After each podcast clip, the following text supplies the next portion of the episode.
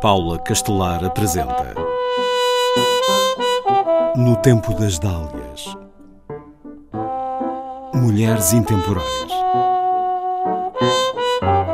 Wanda Costa Brotas Gonçalves nasceu em Lisboa em 1958. Em criança achava que iria ser médica como o pai ou professora como a mãe. Aos 15 anos esteve hesitante se deveria seguir letras ou ciências. Escolheu biologia, deslumbrada pela evolução da vida na Terra. Vivia-se o rescaldo do PREC, o processo revolucionário em curso, quando, em 1976, entrou na Faculdade de Ciências da Universidade de Lisboa. Foi o primeiro ano em que houve números clausos em medicina, mas não nos outros cursos. Por isso, entraram no curso de Biologia 612 alunos, quatro vezes mais do que a estrutura do curso permitia. Interessou-se pelas cadeiras de oceanografia biológica.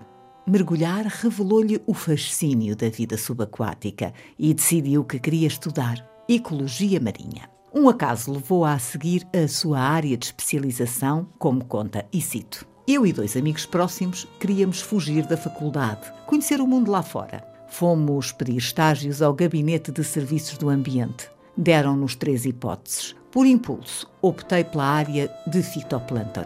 Ainda hoje não consegue entender a razão daquela escolha. Mas, curiosamente, as decisões desse dia foram determinantes para a sua carreira e as carreiras dos amigos.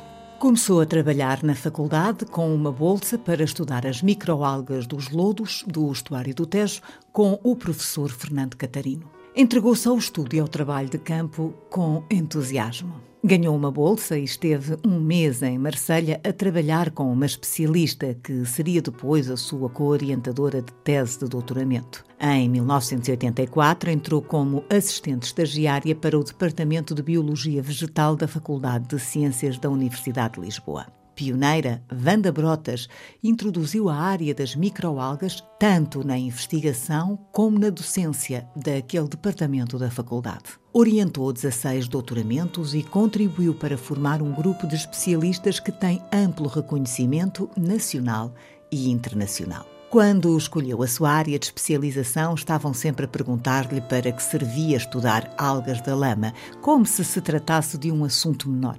Ora, as tais microalgas da lama são cruciais para os ciclos biogeoquímicos dos estuários. Ter escolhido essa temática contribuiu para, logo a seguir ao doutoramento, em 1995, começar a integrar equipas internacionais. Sempre achou importante trabalhar em ambientes internacionais e enviar os seus estudantes para fora. Em 1993 foi mãe.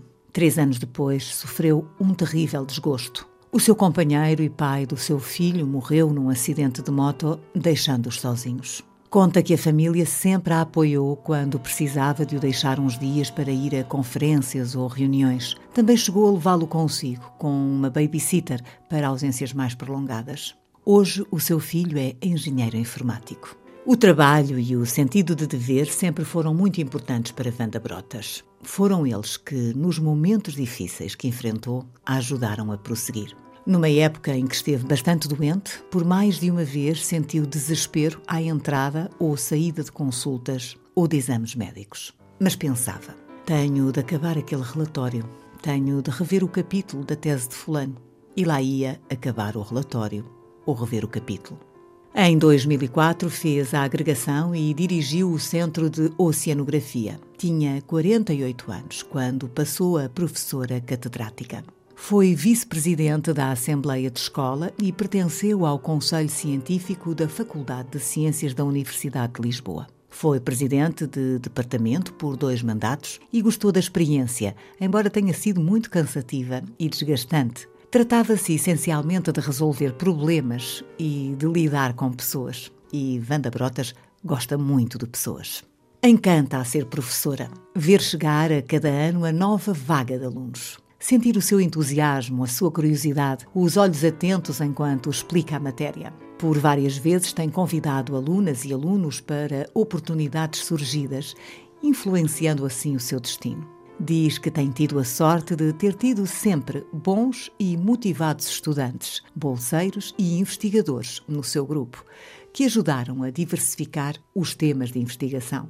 Também considera ter tido sorte em ter escolhido a sua área de especialização.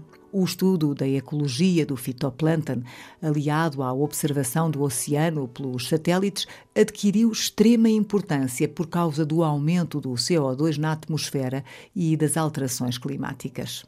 A cor do oceano permite medir a concentração de biomassa do fitoplâncton, constituído por células microscópicas invisíveis para nós. As imagens de cor geradas são lindíssimas. Em 2018, publicou A História da Menina que Via o Mar de Várias Cores, um livro de divulgação infantil editado pela Gradiva sobre a capacidade de ver o invisível. Assinou mais livros infantis. O primeiro saiu em 2000 e intitula-se Histórias para Meninos Não Quero. Recentemente saíram outros dois de divulgação científica. Tem sido coordenadora do doutoramento e do mestrado em Ciências do Mar. Com o financiamento de um projeto europeu que coordena, tem tido a alegria de poder enviar os seus colaboradores em cruzeiros oceanográficos através do Atlântico. Vanda Brotas não teve essa chance, mas eles sim.